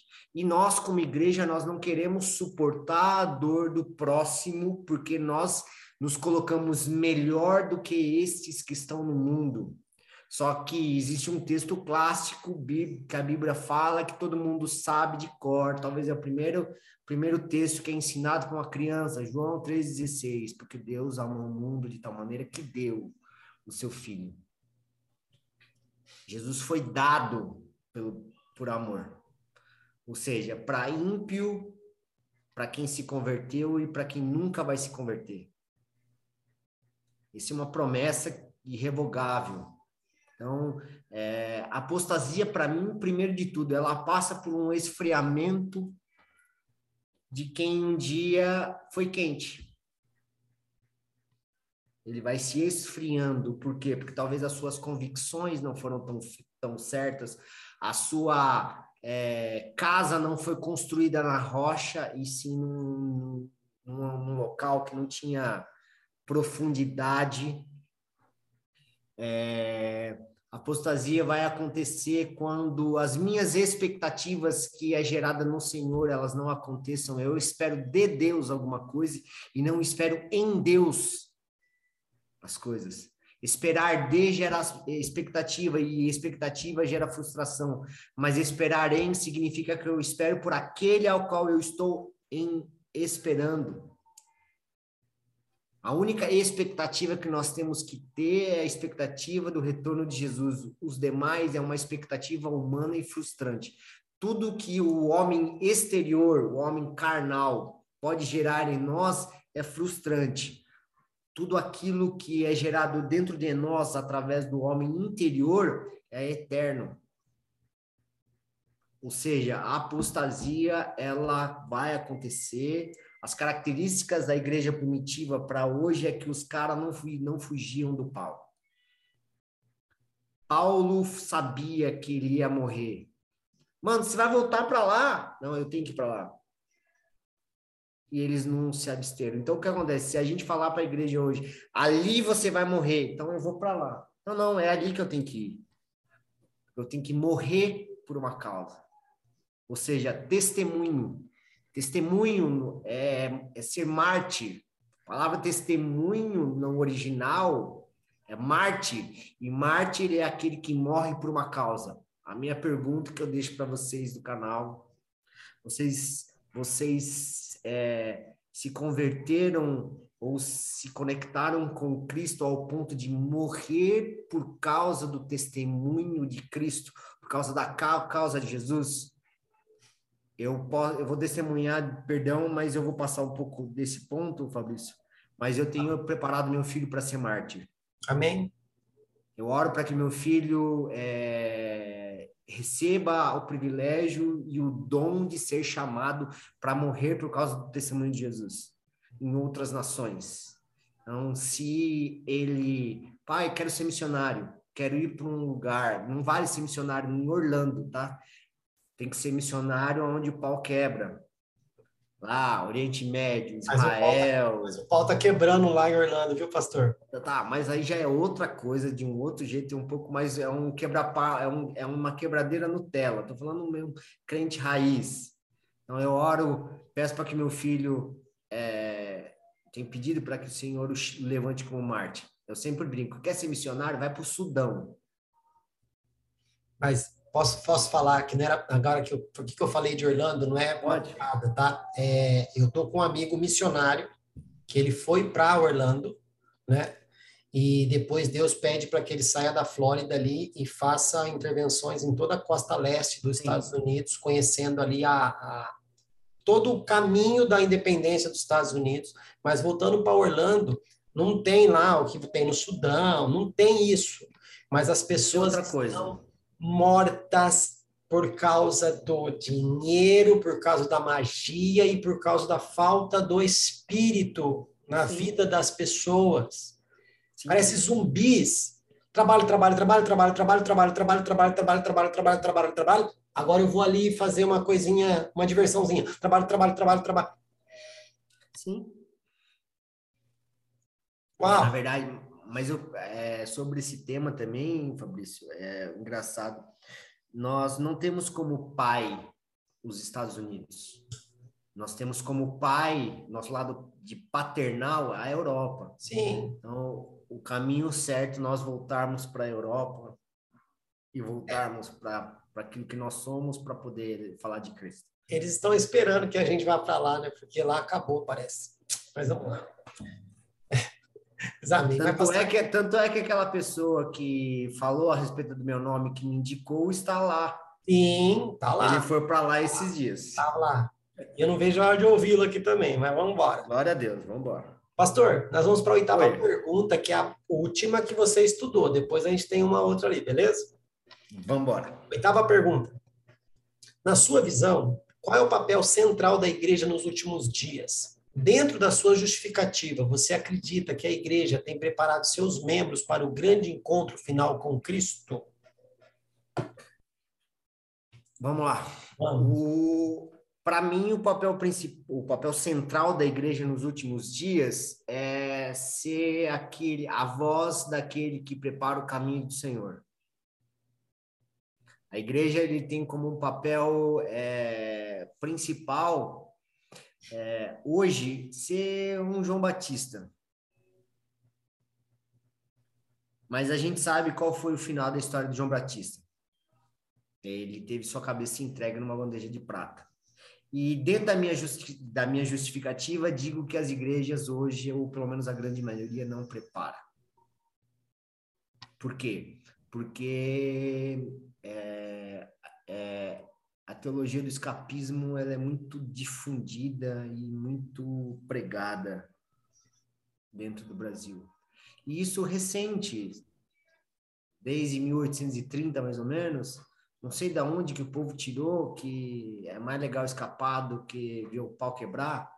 Por causa de um sonho, né? Por causa do sonho de uma garota. Um, sim, então, então é, experiências humanas elas direcionam uma, uma vida de igreja, sendo que ela está fundamentada numa em vidas entregues naquilo que o Senhor disse e, e bom é, a igreja não tem sido preparada para isso. Pastor, mas volta, volta só um pouquinho no que você falou na sétima, só para cortar, fazer um parênteses aqui, quando você falou se a pessoa foi, se converteu se conectou a Cristo com a intenção de realmente morrer por uma, uma causa. Mas não é isso que eles falam no apelo. Não, Não é assim que oferecem Jesus para as pessoas. o, o Jesus que tem sido pregado e oferecido para as pessoas é um Jesus genérico. Jesus, um Jesus supermercado. é um Jesus genérico, ele é mais barato e tenta fazer o mesmo efeito. Só que o Cristo, Cristo, Cristo Jesus, como a Bíblia fala, o Filho de Deus ressurreto, ele ele não cobra de nós um alto preço, porque ele pagou todo o preço da nossa dívida. E nós temos que apenas segui-lo. Só que esse seguir É um alto preço. é um alto preço. Pastor, Esse seguir é, muito pesado, é muito pesado. é pesado. Mas não é ensinado isso, aí a pessoa vai. Aí no meio do caminho ela entende que não, não era bem isso que eu queria. Faz, vaza, vaza, vaza. É, vem para Cristo que você não vai ter mais problema. Ou não, não aí que você piorou. Eu falo para o meu filho, quando eu vim para Cristo, aí que os problemas surgiram. Parece, parece aquele meme, tava ruim, parece que piorou. Exatamente. Pastor, mas a relação, a relação, a relação ainda da crença, como a gente já falou lá na segunda pergunta, se vai, se fica. Se a pessoa não tiver estruturada em Cristo, mesmo que se ela estiver aqui antes, se não tiver estruturado com Cristo, não vai. Porque o que eles pregam é que só os santos irão. Tá. Se você não tiver conectado com Cristo, você vai ficar. Se vai passar, e se você não tiver conectado com Cristo, você vai enveredar para o outro lado. Então, a, a, preocupação maior é essa. Qual conexão em Cristo que você tem? O que, que você está fazendo? Exatamente. É, mas não dá ibope, né, pastor? Não. É... Você pregar que seguir a Cristo é, é penoso, não, não traz dízimo para a igreja. Não, não traz mesmo. Agora, você falar que você. Não. Amém. Pastor, mas a, a, a, igreja que vive por necessidade, ela se preocupa com o recurso. A igreja que vive por propósito, ela sabe que a, que a igreja não é dela. Exatamente. Ela, quem que tem que se virar com a igreja? É o dono. É, eu, tenho, eu tenho como, como mentalidade, principalmente mentalidade de igreja, que a conta da igreja no final do mês não pode fechar no, no azul. Não. Ela tem que fechar no vermelho, porque não é uma instituição, não é uma empresa. Ela é, ela, ela gera. Então, porque primeiro, o dinheiro que é arrecadado não é para nós, não é para a estrutura. é para servir o corpo. Então, mas aí, pastor, na hora que tá pedindo oferta, você não vê ninguém falando, né? Ó, oh, a gente vai pegar a oferta aqui, porque também tem uns sem vergonha que vai querer se aproveitar. Ó, oh, quem está desempregado, tá passando dificuldade, não conseguiu pagar a conta de água. Nós somos um corpo. Você não vai ficar desse jeito. Não tem isso, pastor. Porque não é família. Ó, não se sente pertencente de algo para você ser, para você entender eh, a respeito como eu até enxergo um pouco disso, eu oro para que a igreja tenha a maturidade de não precisar falar a respeito de, de dízimos e oferta. Se coloca um gasofilácio, dois gasofilácios na, na parte de trás da igreja, na porta, e, e, a, e você entra dentro, da, dentro e com generosidade, com responsabilidade, você você coloca. Mas infelizmente ainda não, né? tá, que tá falando, mas eu tenho certeza que um dia vai. isso vai acontecer vai. quando o espírito descer. Amém. Porque o próprio judeu ele é ensinado não se apresente diante de Deus de mão vazia. Exatamente. Não importa o valor, o importa é a motivação, pastor. Mas vem cá, viramos consumidores e não cultuadores. Exatamente, porque na verdade é como a gente fala, né? É, é, pelo menos é o ensino que a gente tem aqui, é um culto. Então, todo culto, você, na cultura judaica, como você mesmo disse, principalmente na, na, na antiga aliança, é, você ia para o templo levando alguma coisa para ofertar. Não se ia de mãos vazias. Sim. E hoje em dia nós aprendemos que nós temos que ir para o culto para receber. Ah. Ou melhor, o culto tem que ser para nós. Na reunião, né? Você está falando. Sim, na reunião. O culto tem que ser para nós, sendo que o único que vai no culto para assistir é Deus. É, mas, mas o culto não é para eu me sentir bem, pastor? Não, não. O culto é para sacrificar. O culto é para você sacrificar aquilo que você prepara durante a semana. Amém. E o sacrifício sou eu, né? É. Romanos 12. É, sacrifício vivo. misericórdias do Senhor. Vivo. Mas amém, pastor. Ó, a gente, a. Gente, só nesse assunto aqui daria uma vigília daria para bater bastante no povo, mas eu, eu, eu, também creio nisso, viu? Eu creio nisso. Ó, uma vez eu estava numa, num evento, convidaram uma, uma norte-americana, brasileira, mas está nos Estados Unidos. Aí o, o pastor da igreja tinha a, a, a, a sacada. Se eu colocar o visitante para pedir o dízimo e oferta, o pessoal vai ouvir, né? Santo de casa não faz milagre, sabe aquela história?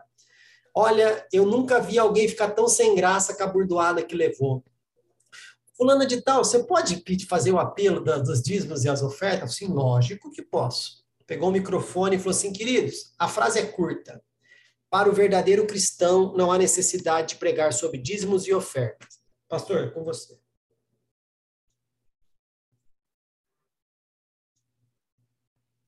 É bem de verdade. Ai! Ai! Ou menos. Mas é verdade. Amém. Pastor, as oito perguntas que você estudou se foram. E agora nós temos quase 50 perguntas aqui. Ó, não é bingo, não, viu? Esse barulhinho aqui não é bingo, não. Ó. Eu posso gritar bingo daqui? Pode, pode gritar. Manda boa, né? Manda boa, manda boa. Pastor, é de forma aleatória que eu vou pegar a pergunta. Tá? Você tem todo o direito de falar, cara, esse assunto eu não quero entrar porque eu não, sei lá, não quero, e bora. Tá bom? Tem perguntas que já vieram, perguntas que voltaram, tem perguntas aqui que são bem capciosas. É, venha, venha. Não quer sair do negocinho aqui? Pastor, a pergunta está aqui. Você tem todo o direito de falar, ah, Fabrício, manda outra, porque essa daí eu prefiro não tocar, tá bom? Então, Lembrando, essas perguntas aqui, elas fazem parte do acervo de todas as perguntas que eu recebi no staff que eu montei no início aqui do, do, do, do canal. Fizemos um brainstorm sobre essas oito nessa sequência, mas todas as perguntas que eu recebi, eu não descartei nenhuma, estão ali, tá? Então, Perfeito. vamos lá. Nona pergunta. Ai, ai, ai. Por que as igrejas que acreditam que irão passar pela tribulação não estão se preocupando em construir lugares de refúgio para viverem neste período? Porque, por um simples motivo, porque a ira de Deus não vai ser destinada à igreja.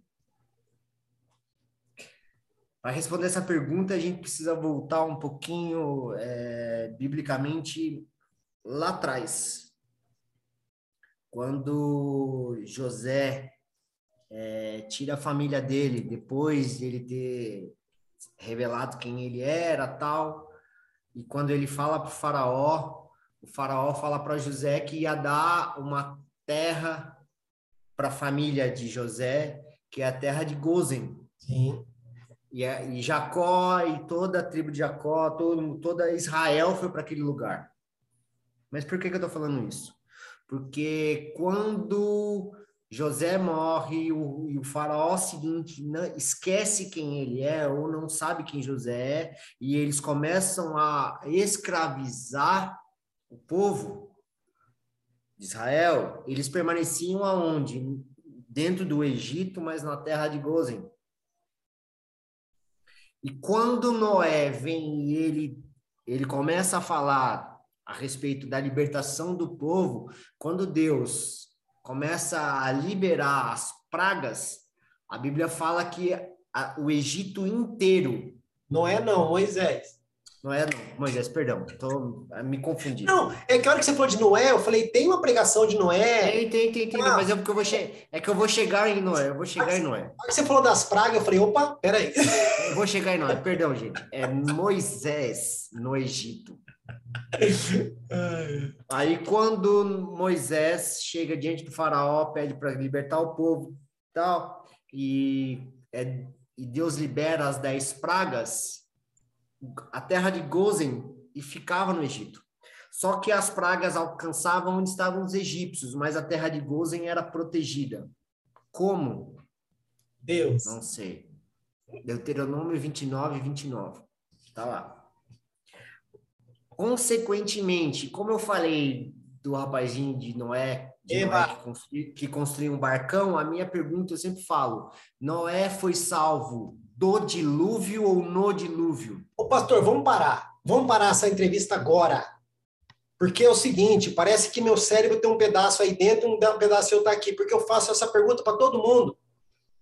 Se Deus salvou Noé no dilúvio ou do dilúvio? Oh, meu Deus do céu, será que tem uma conexão, hein? Pode ser, pode ser. Deus é, salvou Noé e a família dele no dilúvio, durante o dilúvio. Só que, quando for instaurada a tribulação, a Bíblia fala a respeito de três séries de juízos, de sete juízos selos, trombetas e as taças da ira. Taças da ira. A igreja, ela, ela é arrebatada no ressoar da última trombeta.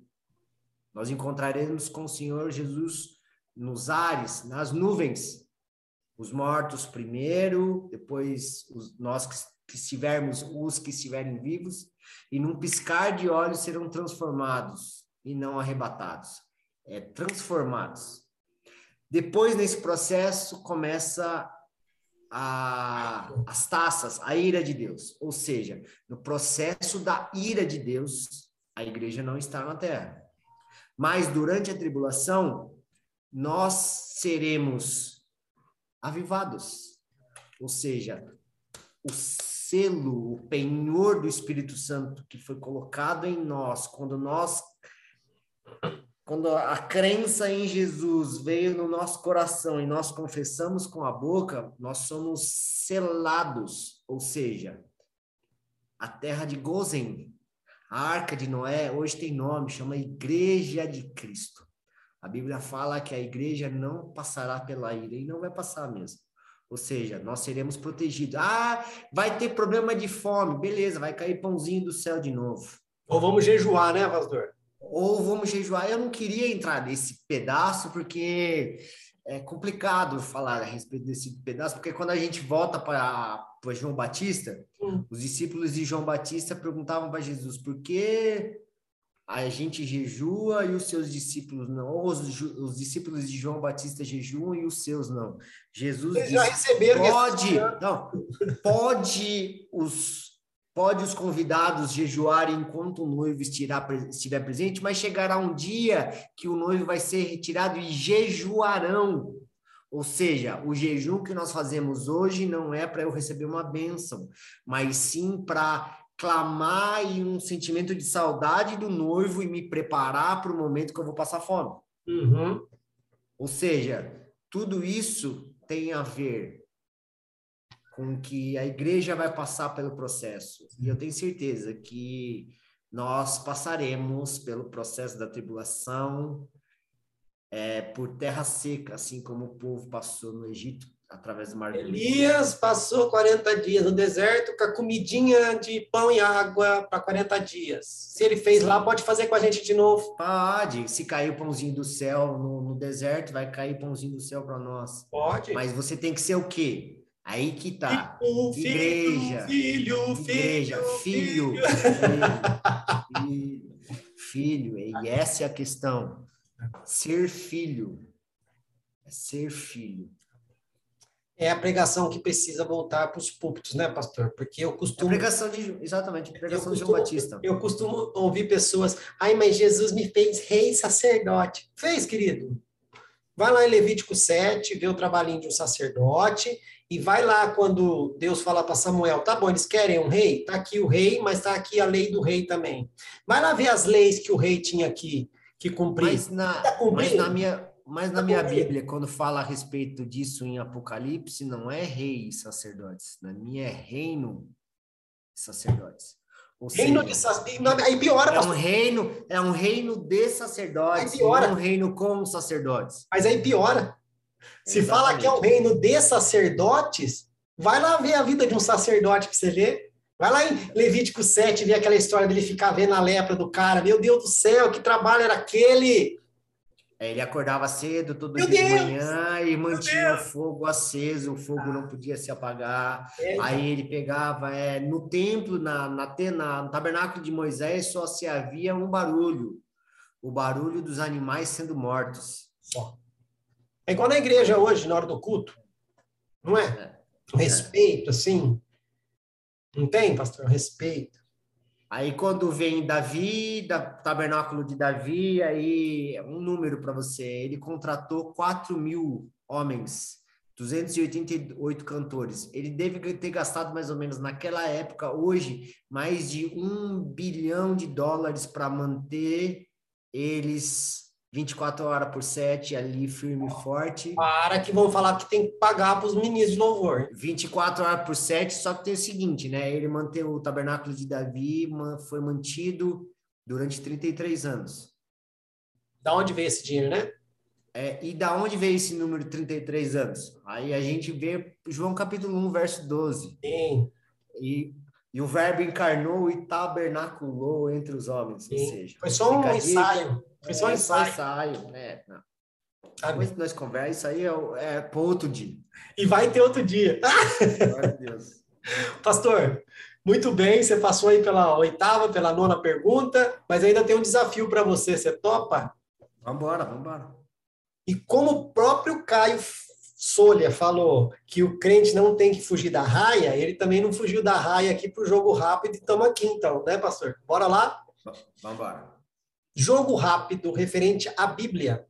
Pastor Caio Solha, qual testamento? Novo. Livro favorito? Romanos. Livro mais complexo? Efésios. Um personagem? Davi. Um ensinamento? Amar a Deus sobre todas as coisas. A Bíblia é Palavra de Deus. inspirada por? Deus. Para qual tempo? Eternidade. Qual o seu valor? Inestimável. Para qual público? Todos. Contraindicação. Nenhuma. A leitura deve ser? Diária. Sua importância é? Total. Olha, esse não gaguejou, hein, gente? Pastor, tem gente que vem aqui com homilética, escatologia, hermenêutica, vem com tudo aqui. Chega no jogo rápido, gagueja, aquela beleza. Mas é só para a gente quebrar um pouco o gelo aí da entrevista, da seriedade das perguntas, dos assuntos. É só para isso que é um, uma descontração. E eu quero deixar para você aí uns quatro minutos, cinco minutos para suas considerações finais e a gente vai se despedindo. Bom, é, eu primeiro, que- primeiro queria agradecer pelo convite. Foi um privilégio, uma honra é, sem tamanho participar desse- do- da entrevista, participar do canal. Me senti extremamente honrado, porque eu vi grandes homens e mulheres de Deus participando aqui. É, como o apóstolo Paulo diz, eu me considero o pior de todos, o mais, pecado, mais pecador e o, e o mais necessitado da, da graça de Deus. E esse foi um tempo ao qual eu pude não pensar sobre as perguntas, mas para que eu pudesse é, testemunhar a transformação a transformação do velho Caio para o novo Caio. O Caio que era muito mais parecido ontem com Adão e hoje muito mais parecido com Cristo. E amanhã, o Caio de amanhã vai ser muito mais parecido com o Caio em Cristo do que o Caio de hoje, que é mais parecido com Adão. Porque é de glória em glória e de vitória em vitória. Então, é isso que eu quero testemunhar para vocês. Sempre que eu sou convidado para pregar, subir num púlpito, eu nunca, nunca falo que é uma pregação, mas é um testemunho, é testemunhar aquilo que Cristo fez na minha vida. Então, essa foi mais uma oportunidade que eu tive de testemunhar quem eu sou hoje em Cristo. E dizer que a nossa oração tem sido, principalmente aqui como família Desescope, Maranata, mas para que a gente tenha entendimento de uma oração maranata, nós temos que ter uma vida ordinária maranata, uma vida que nos aponte para o fim, porque o que vai ser fim para muitos, para nós em Cristo vai ser o começo da eternidade. É, eu como na minha bio eu não disse, mas eu sou praticante de, de artes marciais desde sempre. Eu sou faixa preta de jiu-jitsu há mais de mais de cinco anos. Cadê a orelhinha? E Cadê a orelhinha de não, jiu-jitsu? não, não, não É. precisa. Não precisa? Isso aí é folclore. É, e como praticante de jiu-jitsu, eu digo para vocês que o chão para muitos é o fim, para nós é o começo. É o começo. É ali que as alavancas acontecem, né, pastor? Exatamente, ou seja, aquilo que por muitas e muitas vezes na nossa vida aparenta ser o fim, é uma oportunidade ao qual o Senhor nos dá para trabalhar no nosso caráter, nós entendermos a nossa missão e seguirmos adiante, porque todas as coisas cooperam para o bem daqueles que amam a Deus e seguem segundo o seu propósito, ou seja, o propósito dele. E não o meu. Porque só existe um propósito, é o propósito eterno de Deus. O, meu propósito está atrelado ao que Deus deseja para o Caio dentro do propósito dele. E o que é? É que todos sejam salvos, que o evangelho seja pregado para todas as, todas as nações, fazer discípulos de Jesus, discípulos de Jesus, não meu, porque os meus discípulos vão se lascar, mas os de Jesus, ao qual ele tem entregue nas minhas mãos, as coisas fluem por causa dele. Então, obrigado pelo tempo. Foi precioso para mim. Eu que agradeço, eu fui muito edificado aqui. E, pastor, só para o pessoal não querer vir dar desculpa e falar, ah, mas foi o Caio que falou, não. O que ele quis dizer, fazer discípulos de Jesus, não, tá, não quer significar que o Caio, não, na, as pessoas não tenham que olhar para a vida do Caio, viu, gente? Porque Cristo nele reflete o Cristo que essas pessoas vão seguir. Porque Paulo tem gente. Diz, Paulo diz: sejam meus imitadores como eu sou de Cristo. Mas não falou ser de cópias do Paulo, né? Por que, que eu estou dizendo isso, pastor? Porque quando a gente fala que a gente faz discípulo de Jesus para Jesus e de Jesus, as pessoas acham que eu não preciso dar testemunho. Não olha para mim, olha para Jesus. Não, não, queridão. Olha Jesus em mim e seja de meus imitadores, como assim eu sou de Cristo. Sim. Mas esse peso para o discipulado ninguém quer. Por isso que poucas pessoas querem discipular, né? Mas amém. Pastor, eu te agradeço de coração. E quando você fala do jiu-jitsu, eu assisti um filme, era um besterol de, de luta, né? E tem um momento que o cara fala assim, querido, toda a adversidade é uma oportunidade não reconhecida. Exatamente.